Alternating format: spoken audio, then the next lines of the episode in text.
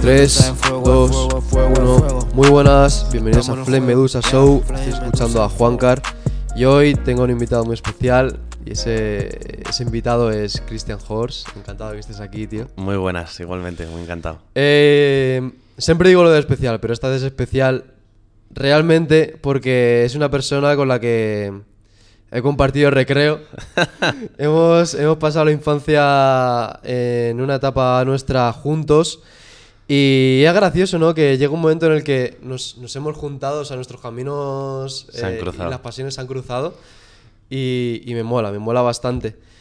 Eh, Christian Horst es básicamente es un fotógrafo, también tiene una, una productora junto a, a un compañero suyo. Ahora nos va a explicar un poquito más, más todo eso que, que hay detrás de su trabajo. Y ya que es un fotógrafo y también está en, el filmmaking, vamos a centrarnos en, tre- en tres temas relacionados con, este arte, ¿vale? El primer tema vamos a hablar eh, en términos generales sobre Lyrical Lemonade y sobre Cole eh, lo que es esa persona que empezó eh, subiendo videoclips que él mismo editaba y cómo ese trabajo que eh, al principio, eh, a primera vista, parece algo muy simple, se ha convertido en un gran medio que tiene más repercusión que la que puede tener MTV. Luego el segundo tema del que vamos a hablar va a ser la necesidad de estudios o no a la hora de poder dedicarte a, a este arte. Y luego el tercer tema eh, sería, en cierto modo, la independencia del fotógrafo, la necesidad o no de, de ser independiente, en qué momento tomar la decisión a lo mejor de pertenecer eh, a, un- a una marca o, a un artista en sí. Y eh, aunque tengamos solo estos tres temas, eh, si van surgiendo otros temas, vamos a hablar de ellos.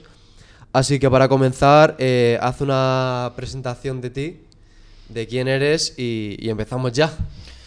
Bueno, pues yo soy Christian Horst, como, como ya has dicho. llevo haciendo fotografía como ya 4 o 5 años de manera, pues al principio un poco semiprofesional, pero bueno, de manera continuada, ¿no? Al final lo profesional o no profesional va aparte. Eh, hace como tres años me di cuenta de que lo que más trabajo me podía dar, porque solo tenía, iba teniendo muy poquitos trabajos, era el vídeo, ya que era una parte un poco más complicada, entonces me metí en el vídeo. Es cierto que no es lo mismo, pero, pero sí, eh, si sabes hacer bien fotografía, al final el vídeo es un poquito más fácil, que es una consecuencia de fotografías, aunque no es tan sencillo como parece. Y entré en vídeo y empecé a trabajar con diferentes artistas a lo largo de todo este tiempo. eh, y he tenido la suerte pues, de hacer, hacer una gira con uno de ellos, eh, cubrir conciertos sueltos por Madrid, eh, cubrir festivales. Y bueno, a día de hoy me dedico principalmente a los retratos. eh, y en vídeo pues hacemos videoclips. Como ya has dicho, trabajo con Rubén, que tenemos una productora juntos que se llama Horse Producciones.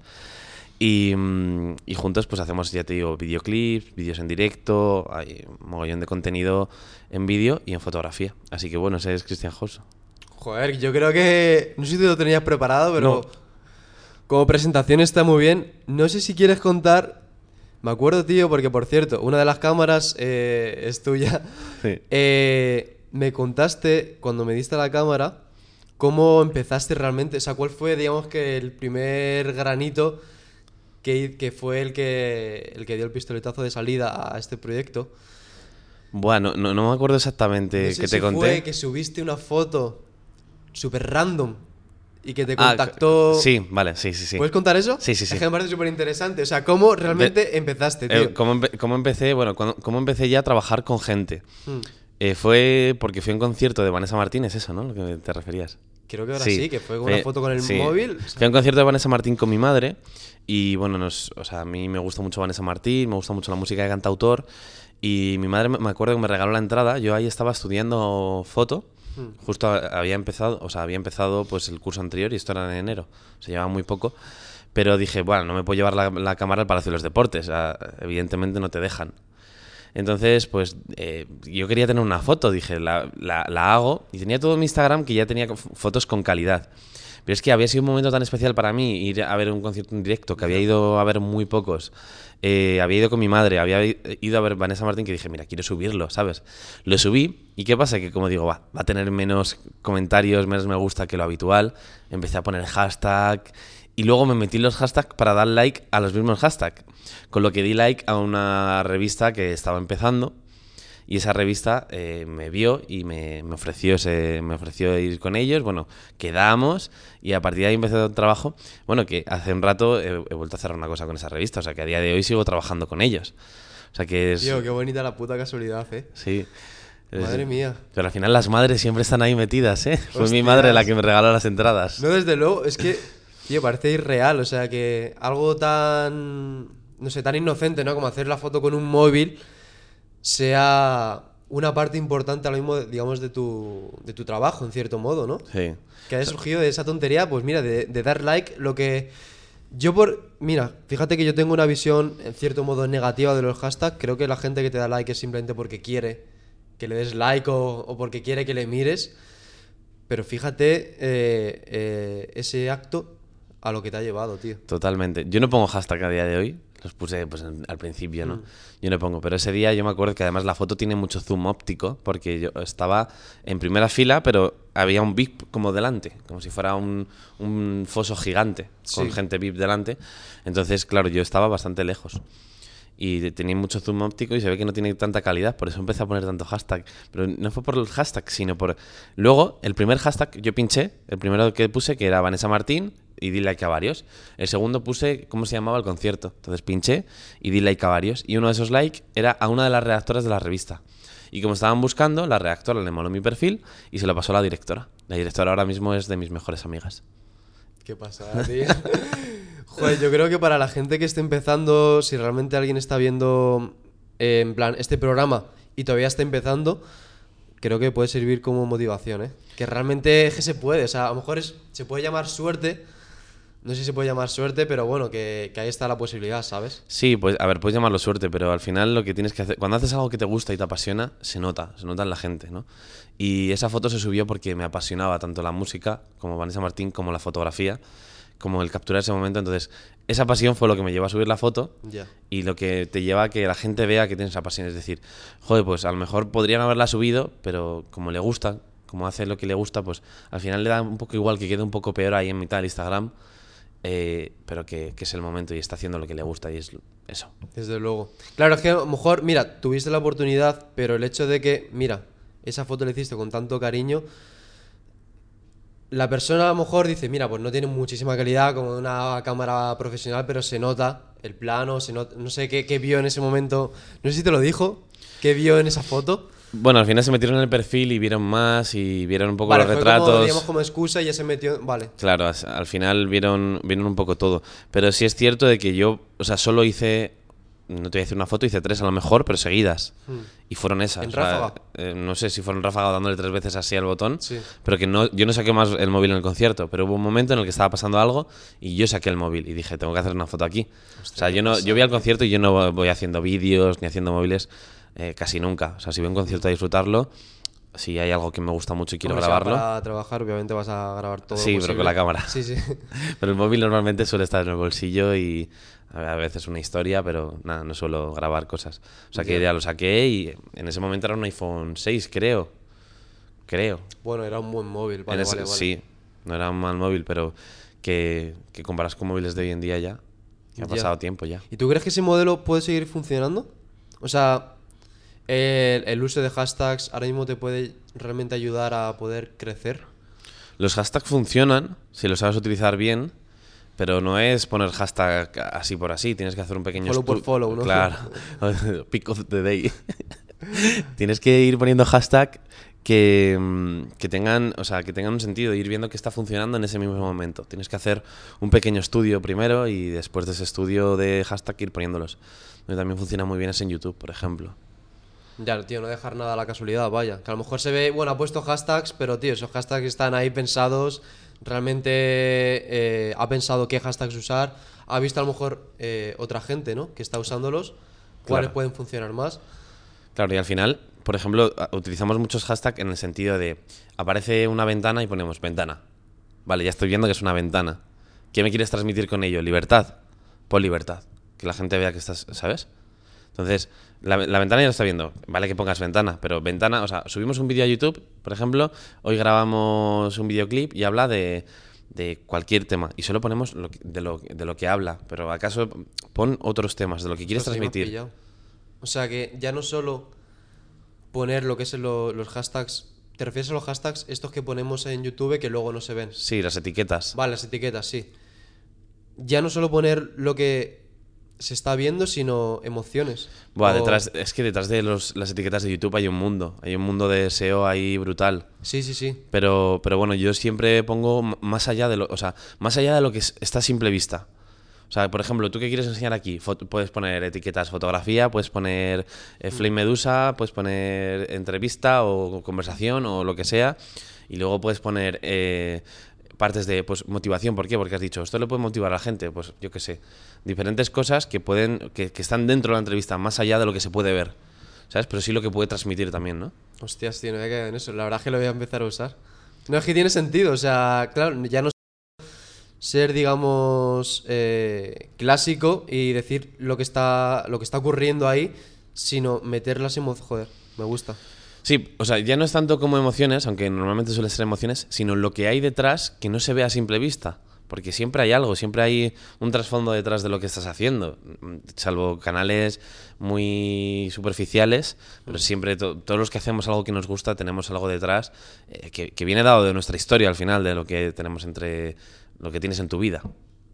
Joder. Pues como presentación yo creo que estaba perfecto, tío. Vamos a pasar con el, primer tema, uno de los temas principales, y es... eh, vamos a hablar sobre Lyrical Lemonade, sobre Cole Bennett. Voy a hacer una pequeña introducción y el por qué he querido meter este, este tema a debate, digamos. Eh, para la gente que no, que no le conozca o no sepa quién es. Eh, Bennett es una persona eh, de Estados Unidos, era un filmmaker que empezó a subir vídeos, bueno, videoclips a su canal de YouTube como una persona normal. Es decir, eh, le hace el videoclip a un amigo y lo sube a su canal. ¿Qué pasa? Que llegó un momento en el que eh, un artista dio el subidón y de repente su canal empezó a tener un poquito más de valor. Y él empezó a aprovechar, digamos que, mm, esa ventana de oportunidad y cada vez eh, artistas más, más, más influyentes eh, empezaron a querer contactar con él y a querer salir, digamos que en su canal principal, por el simple hecho de que ya no solo la calidad de su edición, que yo creo que ya eh, no es un filmmaker que, que destaque por su edición, sino más bien por todo lo que hay detrás, todo lo que ha creado, la, la marca que ha creado, el valor de marca. Y es súper bonito como se crea como un ciclo, ¿no? O sea, cada vez que un artista más influyente quiera colaborar con él porque él es influyente, esa influencia de ese artista va, a hacerle crecer a él y es como un círculo que nunca va a terminar y que le va a hacer crecer de manera constante. Y hemos visto como eh, es el mejor ejemplo de cómo profesionalizar algo, ¿no? O sea, antes su canal se llamaba Colbenet y ha terminado llamándolo Lyrical Lemonade. O sea, lo ha hecho como a nivel corporativo, lo ha creado como una empresa. Y el debate, ¿dónde empieza? Empieza en el momento en el que yo me fijo en España y veo que en España no hay esa ambición o, o no hay, digamos, que ningún filmmaker, ningún fotógrafo que esté creando algo de este estilo. Y me extraña cuando, o sea, si tú ves que algo está triunfando en Estados Unidos, tú sabes que lo puedes traer aquí a España y va a funcionar igualmente.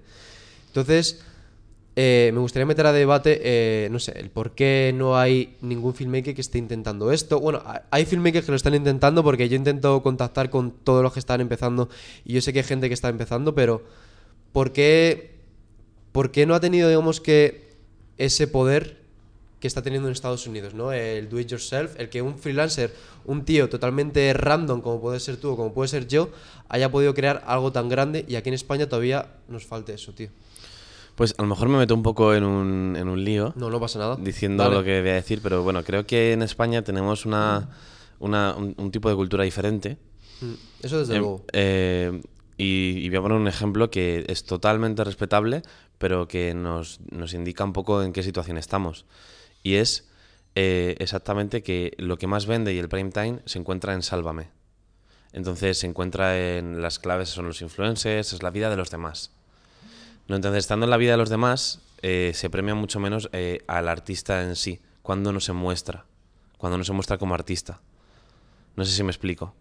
Entonces, yo creo que es muy, es muy complicado, pero yo creo que cuando sube. Los canales que triunfan son los canales que muestran más allá de, de- lo que se ve a simple vista. Lo, lo que le está pasando cuando una persona, por ejemplo, los típicos vídeos que lo han triunfado porque pone, me hacían bullying. Eh, ¿Sabes lo que te quiero decir? Más allá de. el- Apelar a las emociones, tío. eh, sí, pero estás hablando, o sea, la gente quiere ver la, la historia de, de uno mismo. ¿Sabes? Lo que ven en Gran Hermano. Gran Hermano. Ven, a- ven lo que hay hasta el fondo.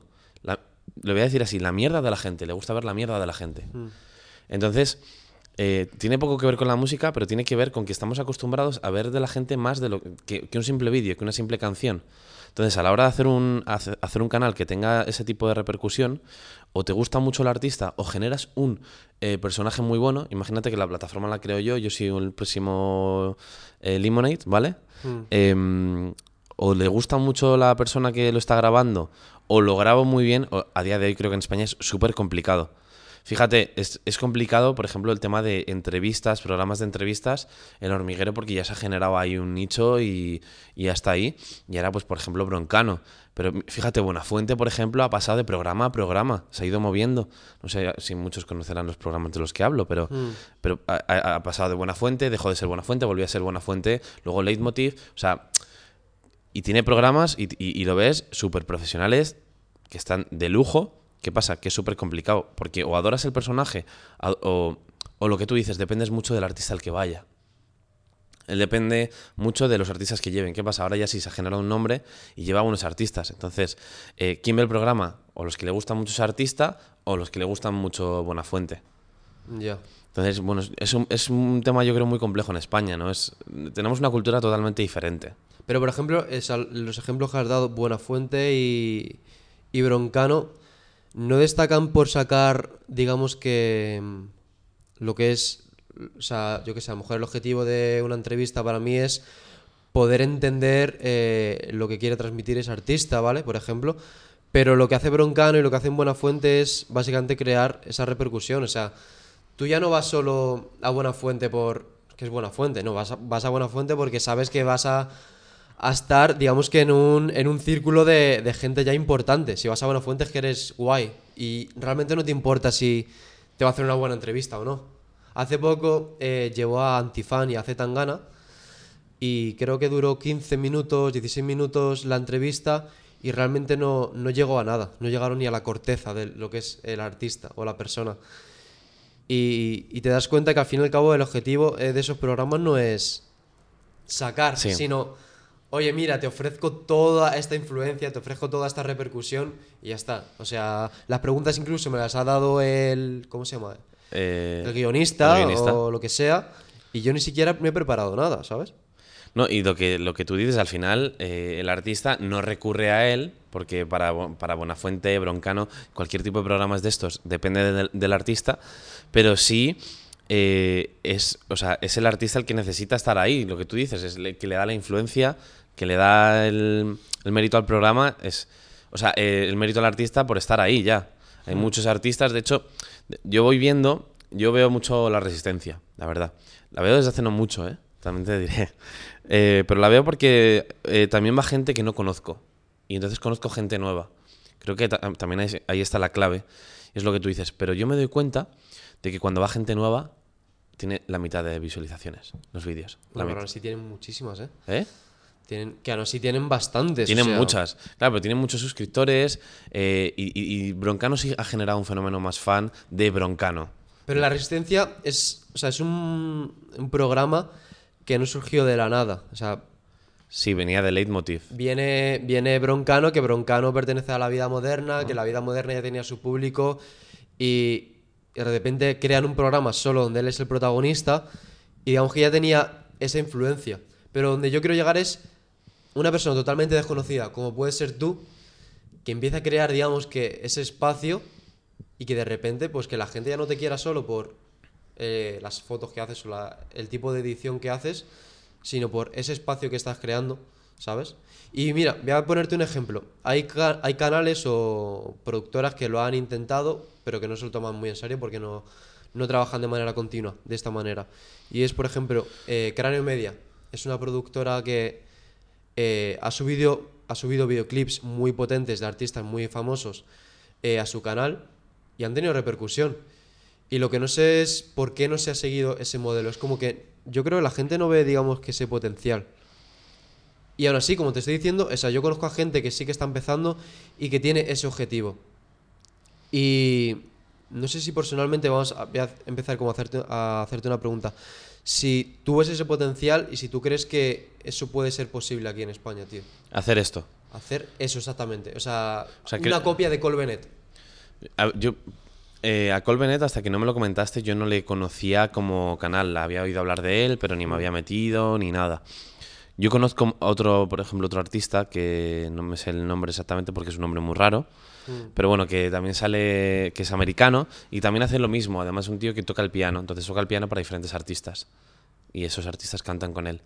Este chico, además, empezó eh, con, Es algo parecido, con claro. dos artistas que eran un poco más conocidos y ya fue llevando a más gente. Hmm. Yo creo que mm, los inicios siempre suelen ser, eh, o sea, el, el inicio siempre tiene que ser algo un poco diferente a lo que quieres lograr finalmente. Tienes que buscar algo, o sea, tú no vas a vender, em, joder, esto es difícil de explicar, ¿no? Pero Sí. eh, para vender un vídeo a lo mejor mucho menos comercial tienes que empezar comercializando otra cosa. Que no pasa nada porque sea comercial si es de calidad. Yo siempre lo digo, mis vídeos tienen eh, los títulos mm, más, o sea, Clickbait, buscados, clickbait, pero dentro intento dar la mejor calidad que hay. O sea, yo eh, no sabe la gente la de cantidad de vídeos que no subo, que grabo y no subo, no lo saben. ¿Por qué? Porque lo termino de editar y digo, no, tío, no.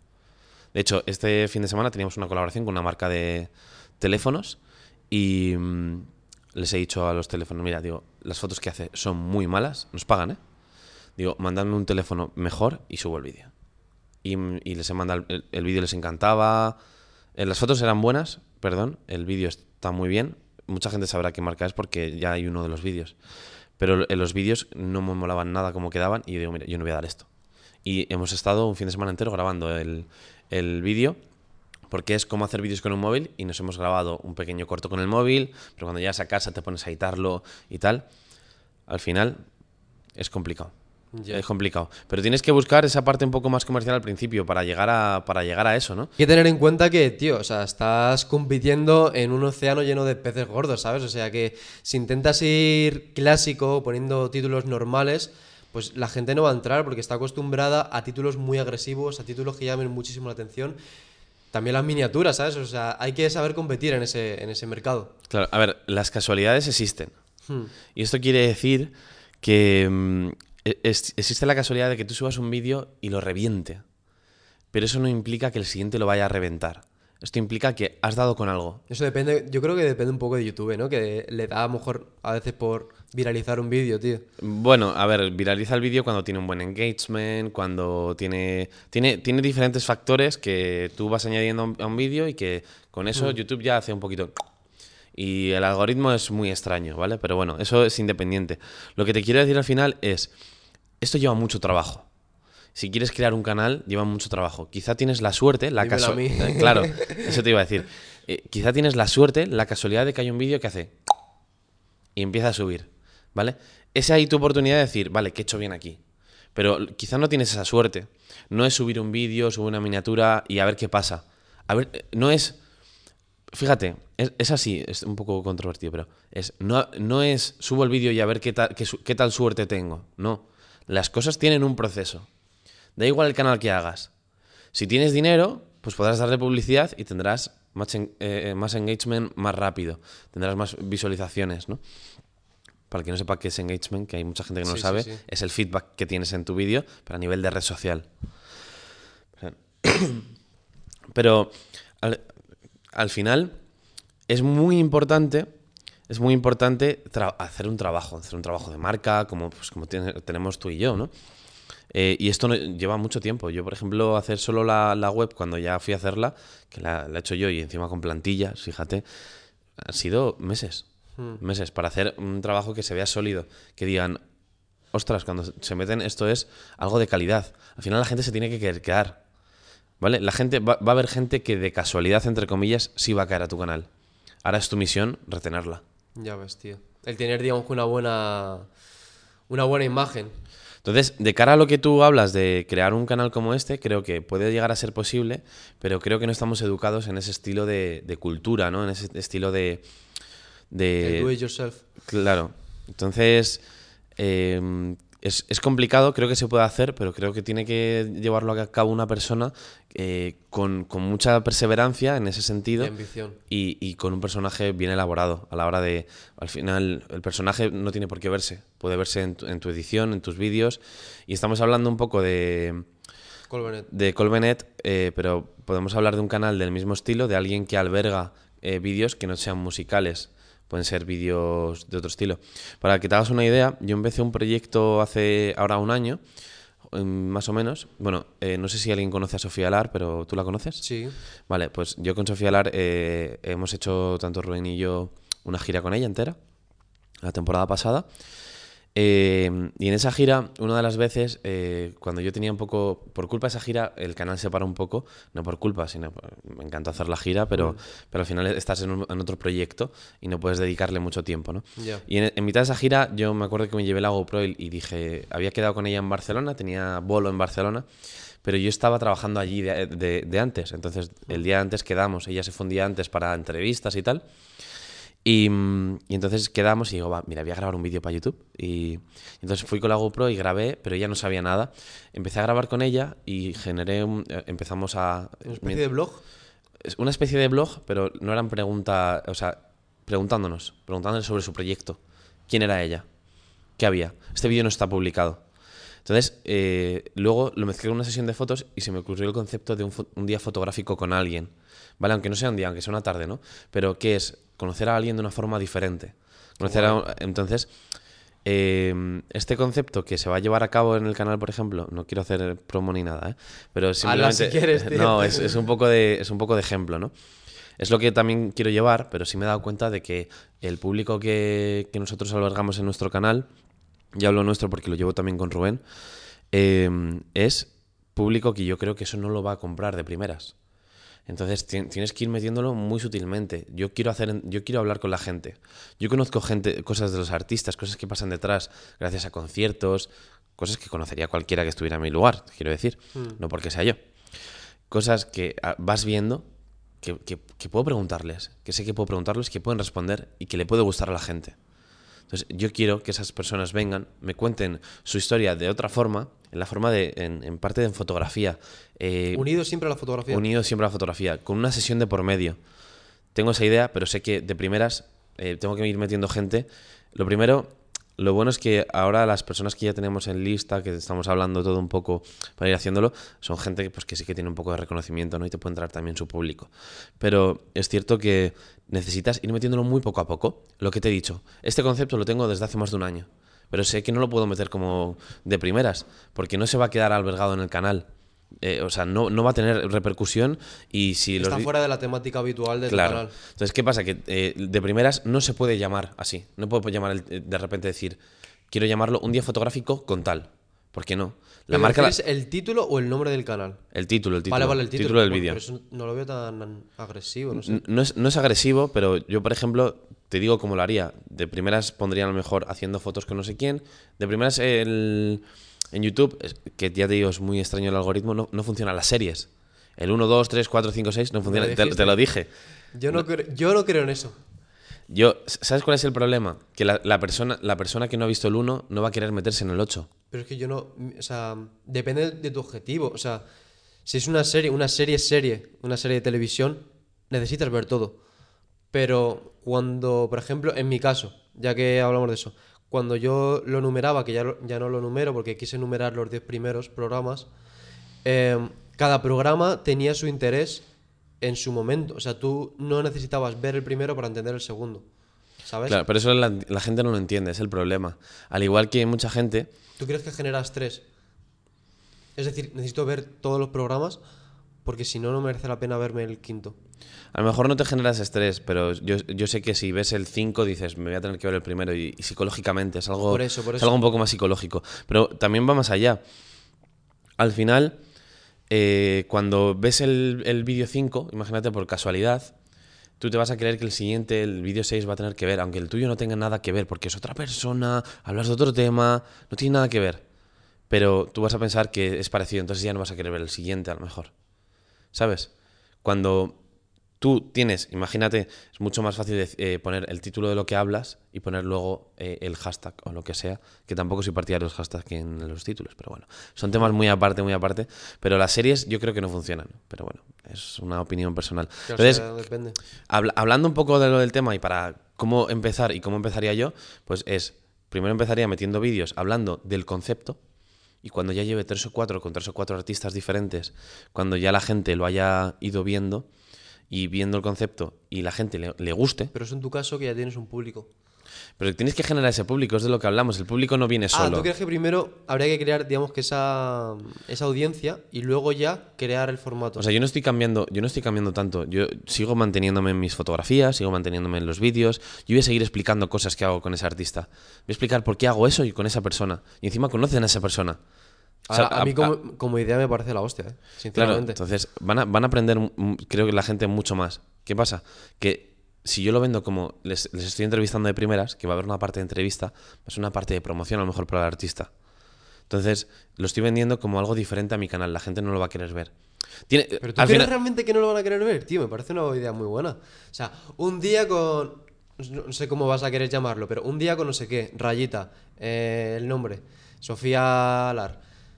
Yo creo que eso al fin y al cabo, la gente. Yo no sé, me parece una idea muy buena, tío. Sí, pero al No final sé por qué la, la gente gente, no lo va- porque estamos mal acostumbrados, tenemos una, tenemos- estamos educados así, nuestra mente está educada de esta forma, ¿sabes? A ver, está en tu audiencia imagino que estarán acostumbrados a que les enseñes cosas, a que les digas cómo hacer tal y tal. Estamos acostumbrados a ver vídeos virales, eh, a no seguir, o sea, a, a- a día de hoy el fenómeno fan se, se está diluyendo. El fenómeno fan a nivel, pues tú tienes, eres fan de alguien, pero se está diluyendo en todos los sentidos, porque hay tantos artistas, hay tanta gente, hay tantos canales que al Hay un final exceso de contenido, sí. Entonces, eh, cuando haces algo diferente, eh, es cuando eres fan. Cuando, pues, por ejemplo, Broncano, vendrá de donde venga. Porque la verdad es que tengo muy poca idea de dónde viene. Antes he dicho Leitmotiv, no sé si salía en Leitmotiv y luego salió ahí, pero bueno. Salía en muchos programas el cabrón. Vale. vale, no quiero meter la pata tampoco, pero, no, pero sí. por ejemplo, él, pues, porque se ha generado un personaje y la gente lo ve, muchos solo lo ven a él. Es, Claro, porque básicamente, o sea, yo lo veo como eh, una persona que hace un monólogo con una persona, o sea, con, con el, con el entrevistado. Es como si vas tú, pues él se ríe un poquito de ti, te hace no sé qué, pero el protagonista en, en cierto modo broncano, es como a ver qué gracia le va a hacer o cómo le va a poner nervioso. Claro, pero porque al final también consigue sacar una parte diferente de lo que han sacado antes a los artistas, ¿sabes?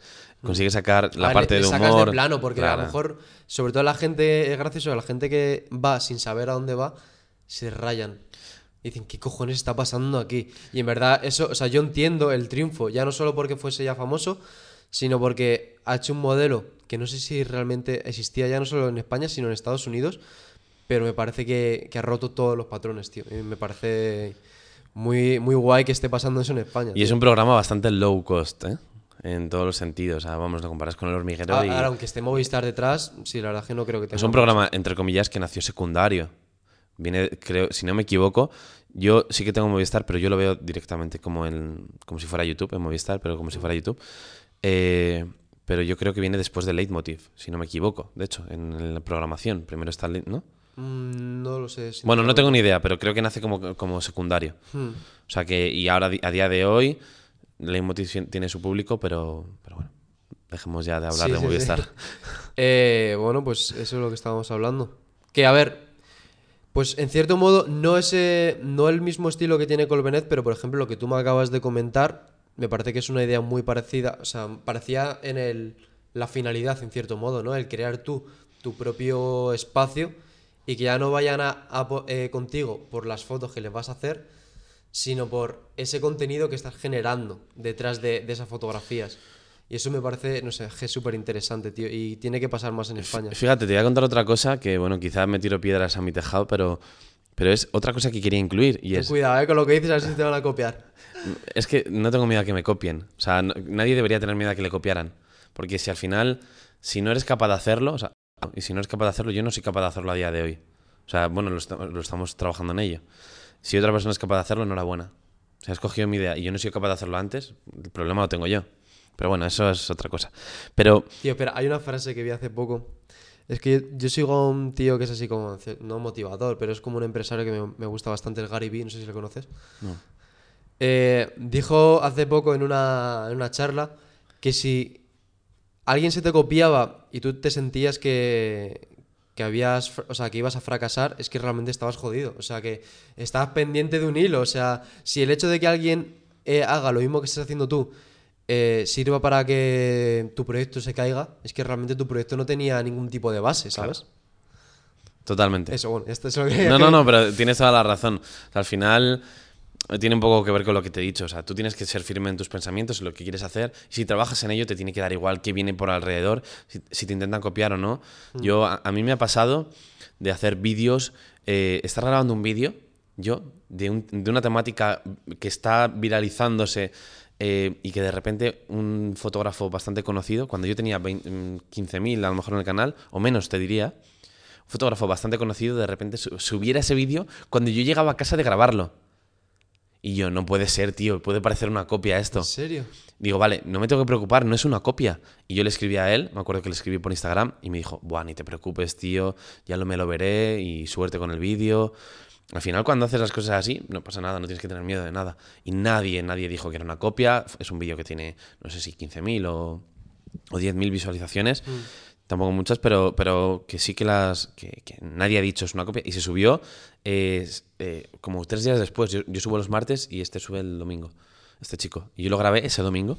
Y es como, ¡guau! Pero no era una copia. Hostias, ya. No, Tío, yo- me estoy dando cuenta que tienes mucho. mm, O sea, eh, te lo tomas de una manera muy profesional. O sea, doy por hecho que a lo mejor el día en el que lo subes lo tienes pensado, que tiene un sentido. A ver, es- yo es que grabo mucho. O sea, yo tengo un problema, es que tengo muchas ideas. Entonces se me ocurren muchos vídeos y cuando lo que te digo, cuando termino de grabar hay veces que digo, o sea, termino de editar digo, "Jo, es que este vídeo no es del todo tal. Y luego a veces que fusiono vídeos y eh, sí intento llevarlo muy bien desde que, bueno, el canal empecé yo solo porque conocí a Rubén, pero no, al final sé que está él detrás, empezamos a hablar él y yo y ahora mismo lo llevamos juntos porque muchas ideas también son de él, aunque el que de momento aparece soy yo. Estoy intentando arrastrarle. Ya. Le da vergüenza salir Eh, al final... eh, delante de la cámara. él, él lo graba muy bien, eh, lo edita muy bien, además me ayuda con eso, entonces eso permite que hayamos podido volver a lanzar el canal, volver a lanzar contenido de calidad, porque lo que no queríamos era ir pues, lo- con la típica GoPro, lo que te digo. Por eso no se subió el vídeo, por ejemplo, con Sofía. Y bueno, hemos hecho otro vídeo también con otro artista de ¿En qué estilo. momento, joder, es que me están saliendo preguntillas. Da igual. ¿En qué momento dijiste, tío, no puedo seguir solo? Tengo que hacer equipo. Eh, durante la gira. Durante la gira, además me di cuenta de que YouTube me había dado cosas. O sea, a ver, a mí YouTube me encanta. Me encanta porque, porque lo primero es porque tú eres el que eliges el contenido que quieres ver. Es como un Netflix gigante. Estamos ahora con Netflix, Netflix. Pero es que YouTube es una plataforma donde tienes, yo creo que billones o no sé cuánto de Sí, vídeos. sí, O sea, sea, tiene muchísimo. que haber. Vamos, llegará un momento serán infinitos. No es imposible que sean infinitos, pero vamos. Eh, entonces puedes elegir tanto el contenido que, que ves y además hay tanto contenido con calidad que me encanta. Me encanta ver YouTube y sobre todo me encanta generar ese contenido a la gente, poder ayudarla.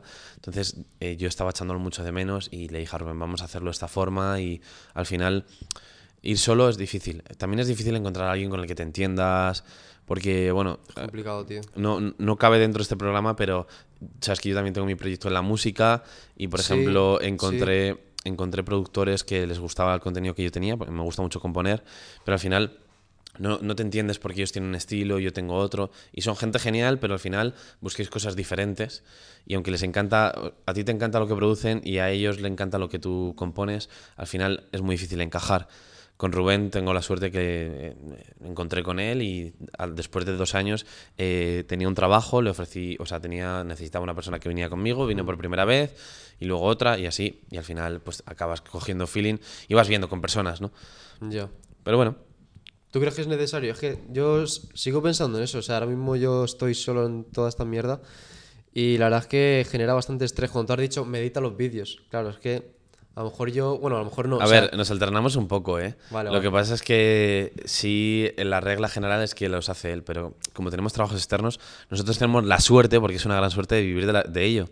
Ambos somos autónomos, pagamos nuestros impuestos, eh, guay eso, em, vivimos de esto. Entonces, esto implica que muchas semanas están, están hasta arriba de, de proyectos y que no podamos, pues esta última semana no hemos subido vídeo.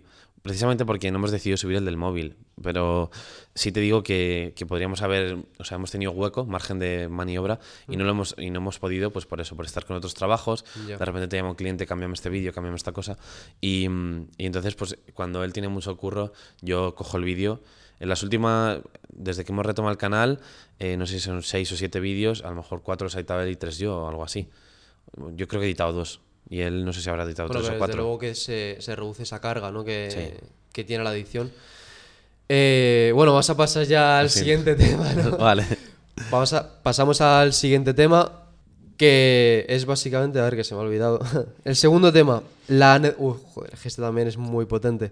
La necesidad de estudios o no a la hora de poder dedicarte a ello.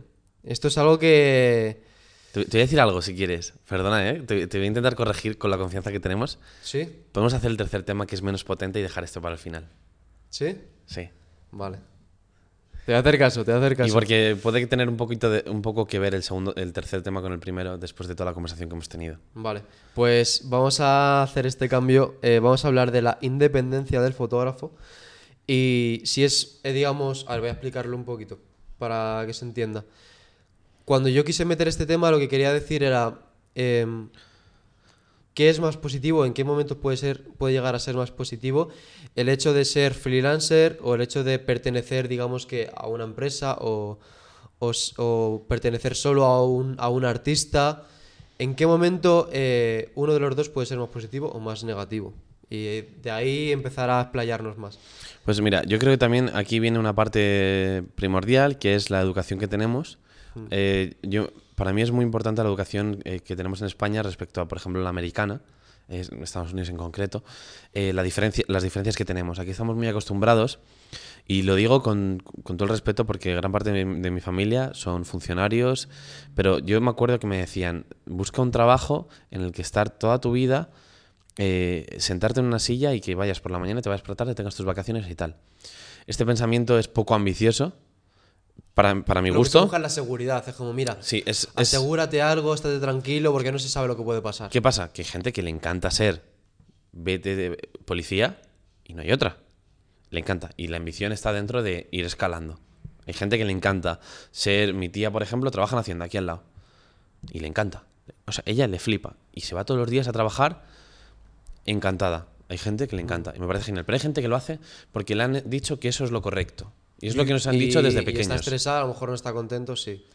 El problema, que creo que existe, es que nos están educando funcionarios. Entonces, ¿qué, qué nos van a enseñar? A ser funcionarios. ¿No? Mm. Se me acaba de ocurrir esta mierda, pero ¿qué, qué nos van a enseñar?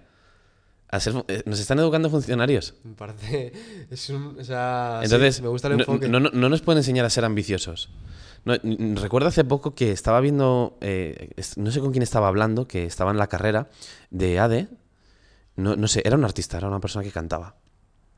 Para, cantar es mucho más complejo. eh, Una persona que canta tiene que llevar su empresa, como primero, ¿no? Y mm, eh, me estaba diciendo, estaba en ADE y me estaba dando cuenta que me estaba enseñando a llevar una empresa a un tío que ganaba 1.500 euros al mes. Estaba en, en la educación... que eh, no había arriesgado en nada. que no había hecho nada. Y tú hablabas con él y le preguntabas, y no, yo he estudiado ADE y ahora te estoy enseñando lo que he estudiado. Pero no, no, no he aprendido, o sea, ¿qué voy a aprender de un tío que no tiene una empresa? Que no sabe, o sea, que sabes, Eh, lo, lo que te han explicado en libros, lo que has aprendido de otros. Pero yo, y lo ves, y lo ves en la vida de la gente. Yo quiero que me enseñe gente, o sea, yo quiero que me enseñe fotografía, gente que, que, esté ganando un dineral, que trabaje con artistas gigantes, que haga proyectos enormes, que vea el videoclip y diga, ¡buah! Tío, yo quiero aprender de este hombre.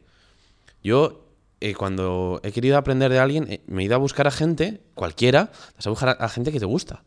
Si a ti de repente, yo cuando veo un canal de fotografía y veo que las fotos son un truño, yo dejo de ver el vídeo.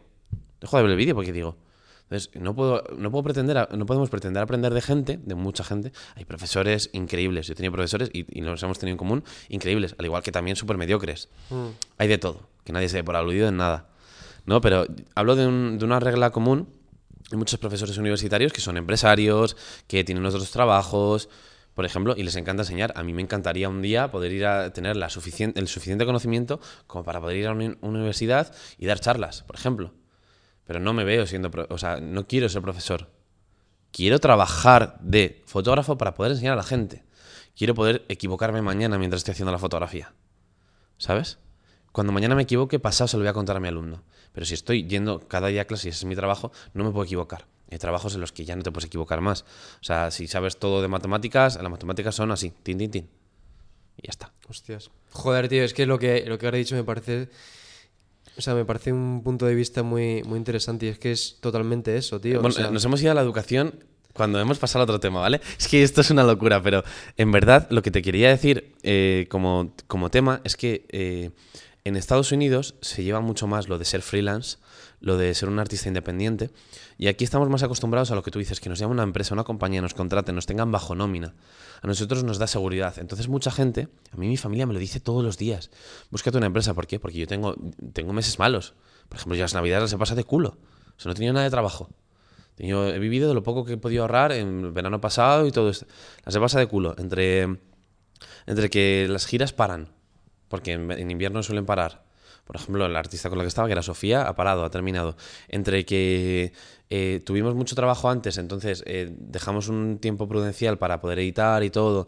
Al final, tienes. Y, me dicen, búscate algo fijo, vete a una agencia, vete no sé qué. Me, acuerdo, mi, mi padre me dio un teléfono en una agencia. yo trabajo como, para una agencia como freelance. Me llaman, yo trabajo para varias productoras que me llaman, me dicen, oye, tenemos estas fotos que necesitamos este día. Perfecto. Yo no quiero un trabajo fijo, yo no quiero estar anclado a nada, no quiero tener un jefe.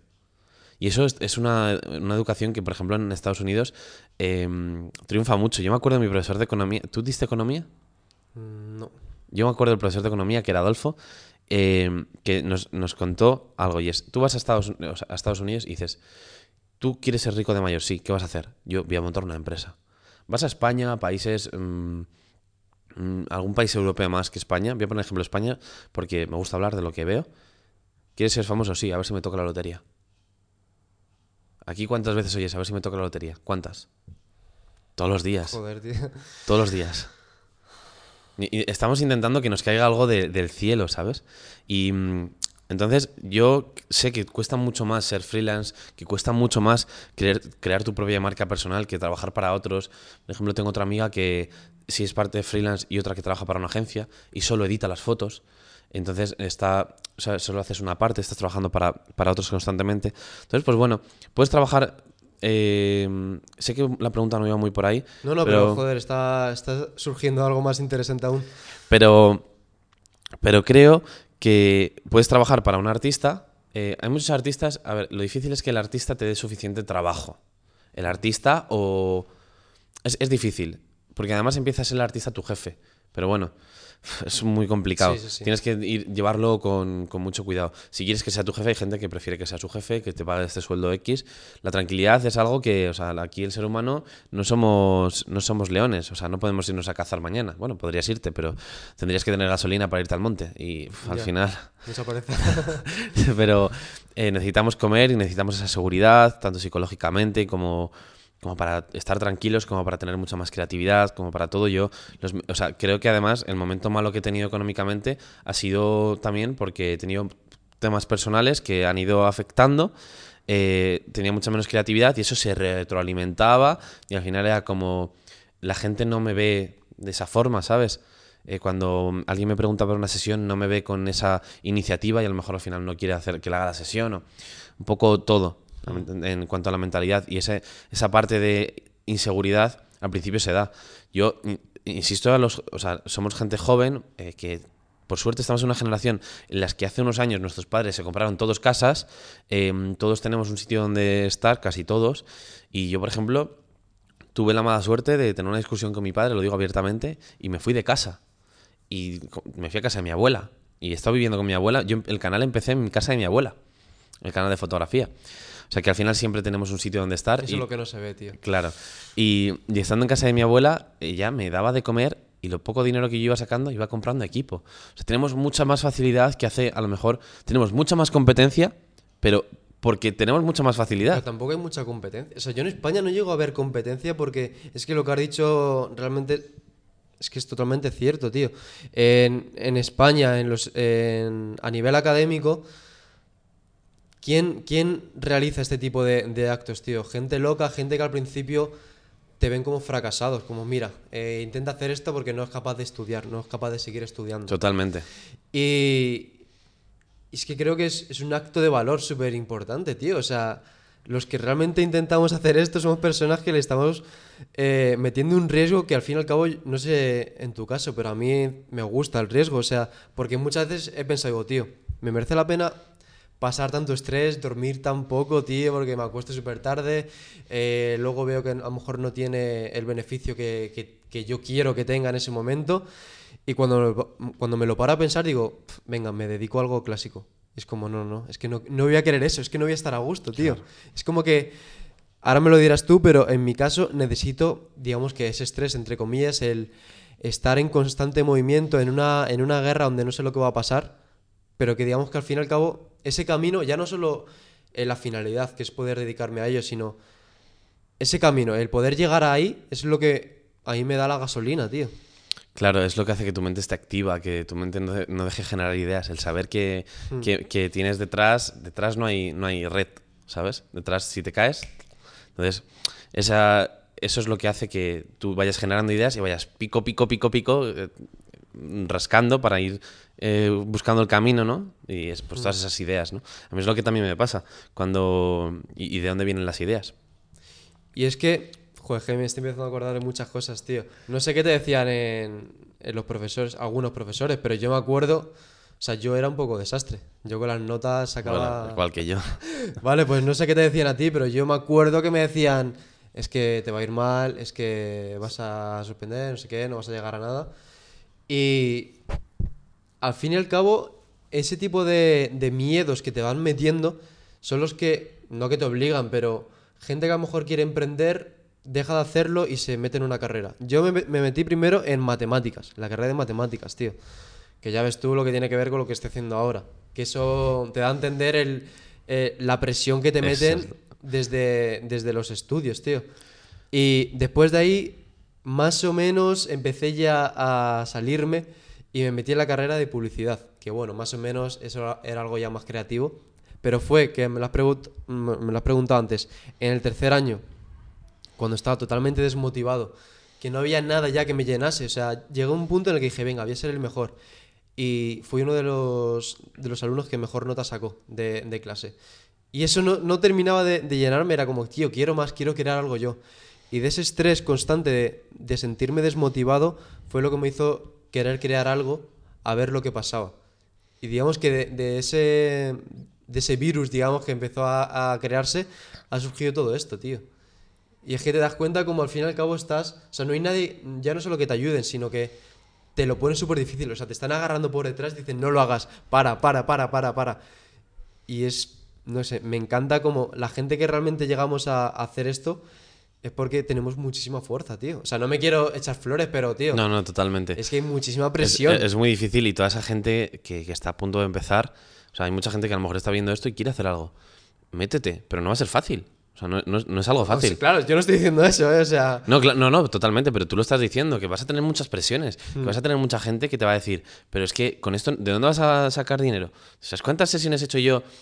Yo nunca, yo nunca diría que he hecho una sesión de fotos gratis, por ejemplo, que es un tema del que también podríamos hablar horas, de, de eso gratis, pero sí he hecho fotos a amigos a cambio de cosas, ¿vale? Eso no es gratis, se llama truque de toda la vida, ¿vale? Al igual que puedes hacer fotos a influencers o lo que sea. Yo es cierto que cobro a casi todo el mundo y si no cobro es porque me llevo algo a cambio, ¿vale? Algo a cambio, lo que sea, X, ¿vale? Pero tú sabes cuántas sesiones he hecho yo, por ejemplo, a alguna modelo sin cobrar nada, nada, cero. ¿Qué pasa? Que la modelo me está enseñando, yo siempre, yo quedaba con ella y yo aprendía de ella, yo aprendía de la gente, para mí era mi aprendizaje. ¿Cuántas sesiones, eh, pues eso, de colaboración? La colaboración existe, se llama colaborar. Yo colaboro contigo y tú colaboras conmigo. Lo que no existe es alguien que te escribe, oye, quiero unas fotos, y tú dices, bueno, pues te las hago gratis.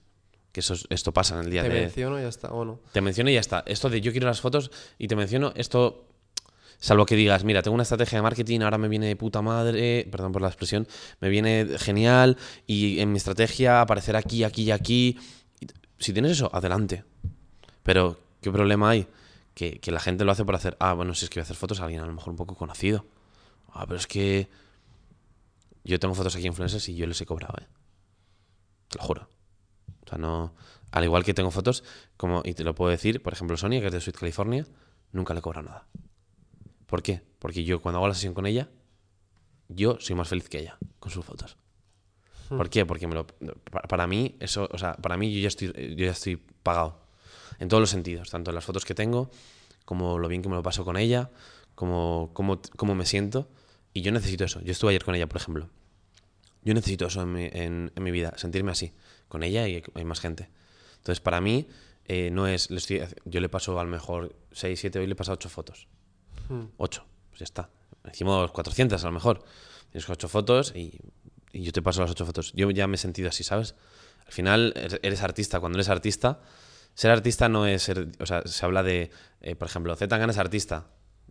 Un artista es alguien que hace algo diferente, ¿no? Algo, no sé, no sabría de, denominarlo, ¿no? Pero cuando eres artista, que no es ser, ni ser mejor ni peor, es estar en un, en un, sitio que haces un tipo de cosa, necesitas sentirte así, necesitas sentirte vivo. Que hagas una entrevista, una conversación y digas, joder, tío, es que lo que puedo digo que sacar de esta persona, qué bien, y me da igual no llevarme un euro, pero es que he sacado de aquí la hostia, tío. Y yo ir a hacer una sesión y, joder, con el mal tiempo que hacía, con, con, con el aire que hacía y cómo hemos cogido esto, cómo hemos aprovechado esto, hacer esas cosas que las haces cuando te sientes libre a lo mejor, porque cuando te contratan, por ejemplo, mañana hago una portada para, una, para un single, tengo que hacer lo que me han pedido, no puedo hacer otra cosa. Yo se lo hago y ya está. ¿Qué pasa? Que a lo mejor me puede no gustar. Que me gusta, que- me gusta hacer fotografías, pero el puede que no el que decide. Claro. Entonces, Joder. pero también necesitas sentirte libre, sentirte vivo, recordar por qué estás aquí, por qué estás haciendo esto. Entonces, pues bueno. Y esto, mira, tío, en relación con lo que has dicho antes, de hay que fijarse en lo que hace a lo mejor un vídeo que tenga más repercusión o no. Te lo voy a poner con un ejemplo mío. El primer vídeo que subí de todos, sin ser nadie, eh, me llegó a 3.000 visitas, el primero. Y fue porque a lo mejor ese modelo, eh, ese modelo que, que, creé en el primer programa, empezó a gustar. Sin embargo, siendo yo consciente de eso, dije, Vale, pero es que yo no quiero hacer. Yo no. O sea, mi objetivo no es ir por ahí. Y. eh, contra todo pronóstico, cambié ese estilo. Aun sabiendo que ese estilo era el que funcionaba, porque al fin y al cabo lo que me llenaba iba a ser otra cosa. ¿Sabes? Yo creo que eso también es muy importante a veces no, no dejarse llevar por, por los números, sino buscar los números en, digamos, en, en lo que a ti te apasiona. Porque ahora, ahora mismo, por ejemplo, este tipo de, de programas así de, de conversación, de charlas, no tienen una repercusión para decir, hostia, apuesta por ello. Pero joder, tío, lo que me llena y a lo mejor la visión, yo tengo la visión de que esto puede llegar a más, yo creo que eso es más importante. Muchas veces, ya no solo que, te, que esté ganando dinero, que no lo gano, sino que estés teniendo visitas, que tampoco, ¿sabes? Es como lo que hay detrás, a mí me gusta mucho más, tío. Sí, el, el irte aquí y irte con ganas de empezar a editar el vídeo, el, el irte con ganas de, Buah, yo quiero que vea esto ya la gente, aunque lo vean cuatro, ¿sabes? Claro, tío. Que a mí también me pasaba con los vídeos y, y al final hay muchas formas de, o sea, tú dices que hiciste el primer programa, era un poco diferente, hay muchas formas de contarlo, de contar las cosas. Yo he encontrado, por ejemplo, la que a mí me gusta, cómo me entretiene, entretengo en el canal. Y probablemente el formato que utilizo que más me gusta, a lo mejor no es el que más gusta a la gente. Porque a la gente a lo mejor le gusta más el tipo, a lo mejor videoblog o no sé qué, y menos tutorial así, ta, ta, ta. Pero a mí, yo estoy aquí para, para enseñar a la gente y entretenerla, entonces busco pues también términos medios y también tienes que pensar qué es lo que te gusta hacer a ti. Si te gusta entretener, si te gusta que la gente aprenda, eh, qué, es lo, que quieres sacar ¿no? de, ti y, buscar ese camino ¿no? al final. Y hablamos de esa presión que, se tiene con, los estudios, pero ya cuando estás dentro también hay presiones, como te dicen, no sé si te han dicho, esto no, no va a triunfar o esto no va a ir eh, hacia adelante. Por ejemplo, hacer entrevistas largas, hacer programas largos que duren más de una hora. Eso, pues la gente te va a decir, oye, pues eso no triunfa, pero si a mí me gusta, si yo le estoy poniendo cariño, y, ya no solo que sea por amor al arte, sino porque yo he visto que en Estados Unidos está funcionando, al fin y al cabo es una apuesta, ¿sabes? Y tienes que tener, digamos, que ese carácter para poder tomar la decisión de decir, mira, yo sé que a lo mejor incluso gente que tiene más experiencia que yo me está diciendo, esto es mejor haz- hazlo más corto. Y yo decir, vale, eh, te respeto, pero tío, eh, yo creo en este formato. Yo creo que Aunque la gente ahora quiera todo de 5 minutos, una entrevista de 5 minutos o 10 minutos, súper básico. Pues no, yo les meto de 40 minutos o le meto un programa de una hora, ¿sabes? Porque es lo que, en lo que yo creo y en lo que yo puedo que, o sea, en lo que yo me sentiría a gusto si triunfase. Mira, ¿te acuerdas de la foto del concierto con el móvil? Que nadie subir, bueno, que no se debía subir, ¿no? Esto es un poco igual, no se debe subir a lo mejor algo con mucho tiempo, ¿no? de, mucha duración. ¿Qué pasa? Que mañana quizás está la casualidad, ojalá, tocamos madera, de que te llama y te viene una radio y te dice, oye, quiero tu programa por las noches. Me mola cómo lo haces. Quiero que pongas tu programa con tu nombre por las noches. Una hora. Tienes aquí. Lo mismo mañana te llaman, no sé qué. ¿Por qué? Porque estás siendo fiel a ti. Yo creo que al final triunfa el que hace lo que le gusta y lo hace con el corazón. No lo hace por ganar dinero. No lo hace. El dinero no importa. El dinero, miento, el dinero importa, pero no debe de importarte. El dinero importa porque tienes que pagar las cosas. Y porque además hay una cosa que, que No, aprendí. pero a lo mejor la gente piensa que no, pero realmente no importa en el sentido que, a lo mejor, como he dicho antes, tú sabes de modelos que te pueden hacer tener más visitas, ganar más dinero o cualquier tipo de cosa, y aún así yo sé que eso lo dejas de lado, tío.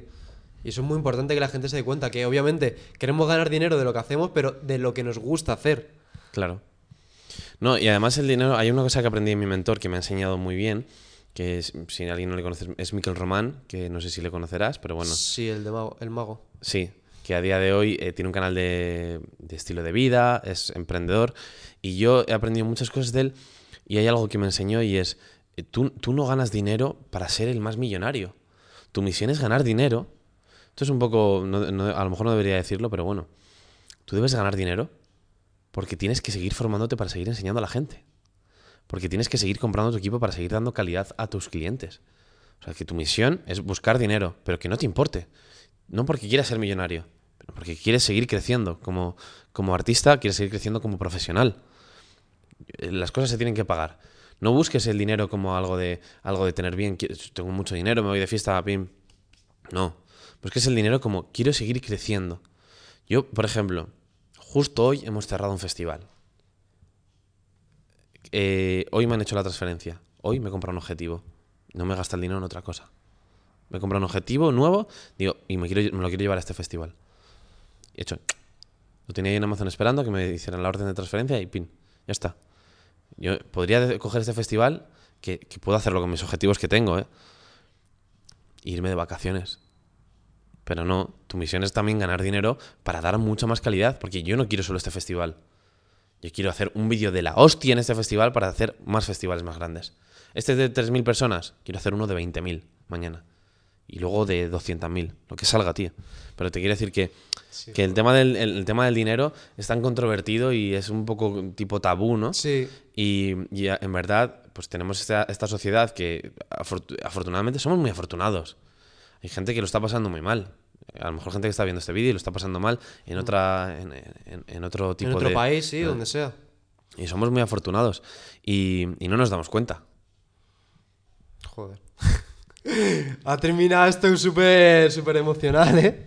Pues no sé si quieres comentar algo más, tío. Yo creo que al fin y al cabo los temas se han quedado un poquito atrás y hemos dejado la- que la conversación vaya. Bueno, pero hemos hablado de la educación, hemos hablado... Yo creo mucho en... Algo sí quiero decir que creo mucho en, en la persona autodidacta, porque es la persona que, que comete fallos. Eh, no vale que te cuenten los fallos, o sea, que te, que te los expliquen. Podríamos hablar un programa entero de, lo- de la educación, porque además estoy escribiendo sobre ello ahora, pero... Pero yo me acuerdo cuando iba a clase, yo no terminé... Hay algo que nadie sabe y te lo voy a confesar aquí. Saben muy pocas personas y yo te lo confieso aquí. Yo empecé fotografía y yo no la terminé. Yo me marché. Porque yo sentía que no estaba aprendiendo. Que además yo pagaba y yo no estaba pagando, o sea, no me salía ¿De rentable. cuánto, cuánto duraba eso? Dos años. Y te fuiste pri- eh, no, no terminé ni el primero. Bueno, me fui al final, muy final. A lo mejor quedaban 20 días y yo ya dejé de ir. Y, mm, y no, te puedo decir que aprendí muy pocas cosas, muy, muy, muy pocas. Por, por, el- por cómo está todo. ¿Y qué, qué aprendí? Pues eh, al, al principio yo salía a la calle y hacía, lo que te digo, tienes que ser muy perseverante. Salía a la calle, hacía fotos. A veces eh, hacía fotos a, me acuerdo que hice fotos a, a coches, eh, hacía fotos en... la- Hmm. al final eh, salía a la calle y hacía fotos, ya está, lo que fuera, me iba, me apetecía, porque me gustaba. Y empecé a aprender de ahí. Y hacía sesiones que yo veía cada cuadro en plan, decía, joder, pero ¿cómo puedo hacer esta foto de esta persona? Y veía tutoriales, y veía tutoriales de... de mira, para que veas cómo son las casualidades, veía tutoriales de Julián Marinov, que ahora es mi amigo, ¿sabes? Y mm, él hace fotografías también. ¿Es el ruso este...? Es búlgaro. No sé si es... Pero... ¿Tiene acento? Sí. Buah, creo que sé quién es. Que es muy buen fotógrafo y he tenido la suerte pues, de poder trabajar con él. ¿Y por, por qué? Porque ha sido perseverante. a ver, al final tienes que seguir también tu propia estrategia. Yo lo he conocido, por ejemplo, gracias a Miquel. ¿No? Pero tienes que seguir tu propia estrategia, saber dónde quieres llegar. No puedes ir a ver, a ver qué viene. Yo sabía, por ejemplo, que el mundo de la música me encanta. Entonces yo, donde más he estado metido es videoclips, que pueden ver mogollón de videoclips, que si quieren entrar en la web para que vean quién está hablando, ¿no? Con quién, han con quién se está hablando, en hostproducciones.com eh, pueden ver videoclips que hemos hecho, eh, vídeos acústicos, o sea, yo lo que más he hecho ha sido música. Yo cuando entré en la revista que me contactó por esa foto, eh, fue porque me, me, ofrecieron, yo acepté en prácticas, porque yo estaba todavía estudiando al principio, porque me ofrecían ir a conciertos. Yo me acuerdo el tercer concierto fue de vicio. Para mí fue, joder, de vicio, tío. Hostia. Qué guay. Que no era, no, estaban en su primer disco, ¿no? Pero, pero no era, pero a mí me encantó. Y a partir de ahí fueron, fueron haciendo Coca-Cola Music Experience, fueron saliendo cosas y, y ahí sigo, Poco a poco, joder, tío. Pero la educación es eso, al final ir aprendiendo, ir equivocándote. La, mm. la, educación es muy diferente en cada tema, ¿no? Pero, pero lo hablaba ayer con Sonia, también es tu misión saber qué aprender decidir qué quieres aprender de cada persona. O sea, al final, eh, la vida, o sea, cuando te enseña un profesor, esto es lo último que te voy a contar ya para no darte más de la chapa, pero cuando un profesor te enseña algo, y es sobre lo que te estoy escribiendo, eh, algo artístico, es algo así como si te estuvieran enseñando matemáticas, tienes a 20 alumnos y los 20 alumnos están recibiendo la información de este profesor que te está enseñando cómo hacer fotos, cómo hacer vídeos, y tú es tu misión decidir qué aprendes de ese profesor, de la historia que te está contando, y te das cuenta de que si, si esa fotografía fuese una fórmula matemática, 20 personas podrían resolver esa ecuación de 20 formas diferentes. Es decir, 20 personas harían 20 fotografías diferentes que, a ver, algunos se equivoca porque estás en un proceso de aprendizaje, pero 20, 20 fotografías las harías bien con lo que te enseñas ese profesor. Una fórmula matemática solo tiene una solución. puedes hacer eh, en una ecuación puedes hacer diferentes formas, ¿no? Llevarla por un. Pero tienes X formas. Hmm. Cuatro, cinco formas de hacerla, no más. Una fotografía tienes miles. O sea, tienes 200 alumnos y los 200, créeme que ninguno va a hacer la fotografía igual. ¿Por qué? Porque es tu misión decir qué aprendes de esa persona que te está enseñando. Y tú, y tú ves qué aprendes y con qué te quedas. O sea, estamos muy acostumbrados. Antes hemos tirado piedras contra la educación, ahora tiramos piedras contra el aprendizaje. Estamos muy, muy acostumbrados a, decir, es que este profesor enseña mal o este no sé qué. Quédate con lo bueno. Cuando vemos algo que no nos gusta, no nos quedamos. Hay cosas buenas, hay cosas de su historia. De, y, y, la historia de la gente es la que te tienes que quedar. Y yo creo mucho, o sea, esto me di cuenta un día y empecé a escribir sobre ello, cuando vi dos vídeos que se titulaban igual, hablaban de lo mismo y aprendí cosas diferentes decían lo mismo. Eran, eran tips fotográficos y todos decían lo mismo. Eran, cambiaban dos, pero esos dos no importaban. Yo me di cuenta de que aprendí cosas diferentes viendo vídeos prácticamente iguales, porque me lo contaban personas diferentes. Yo me di cuenta de algo muy parecido también en, en la carrera de publicidad, que había momentos en los que surgían charlas o conversaciones que teníamos con los profesores, había algún profesor que sí que era bueno, y me quedaba flipando de lo que había aprendido, ¿sabes? Y dije, hostias, lo que he sacado de esta charla. Y luego hablaba con, con otro alumno y decía, bueno, no, no he sacado nada. Y es como, ostras, vale, es que depende de la persona que lo escucha. o sea, no del mensaje, sino cómo interpretas tú ese mensaje, tío. Y eso lo vi, y es que digo, joder, súper importante. No nos enseñan a aprender, nos enseñan a meternos en lata conocimientos. Y es, yo creo que es el problema. Claro, te dicen, venga, empieza a copiar. O si no, es muy complicado que la gente se dé cuenta de dónde está, digamos que, la pepita de oro, ¿no? Dentro de toda esa paja que te está diciendo. Y, y eso, o sea, me hizo sentir muy bien el decir, vale, es que, joder, más o menos estoy siendo capaz de sacar valor de algo que la mayor parte del público, en este caso de los alumnos, eh, no estaban sacando. Están diciendo, bueno, es un pesado que me está hablando, ¿sabes? Y, y eso, tío. Sí, sí. No, no, totalmente, totalmente. Así, es que no, mm, ya te digo, la enseñanza es muy complicada, es mm. cierto que es muy complicado, pero pero joder, hay, hay un mogollón de dinero en el Ministerio de, De educación. de Educación para, para cambiarlo, ¿no? Sí. Vale, pues, joder, tío. Eh, la verdad es que ha quedado una conversación de la puta hostia, ¿eh? Me, ha- me ha gustado mucho Tengo que estar decirlo, aquí. tío. No sé si Me era mucho. lo que pensabas que iba a pasar. Eh, bueno, Pero- sabía un poco de qué iba a hablar porque es lo que pienso, ¿sabes? Al final, es Ya. un poco lo que pienso y es lo que hablo, hablo con la gente en el día a día. Hay mucho de qué hablar, es algo Sí. mucho a Ah, desarrollar. es verdad, pero- podemos estar aquí otras Fuego. tres horas, ¿sabes? Sí, la verdad que sí. Y nada, eh, Fuego. darle las gracias a toda Ya. la gente que se ha quedado Ya. hasta aquí. Flame, de fuego, es fuego, es fuego, es fuego estamos en el juego. Yeah, flame, de fuego.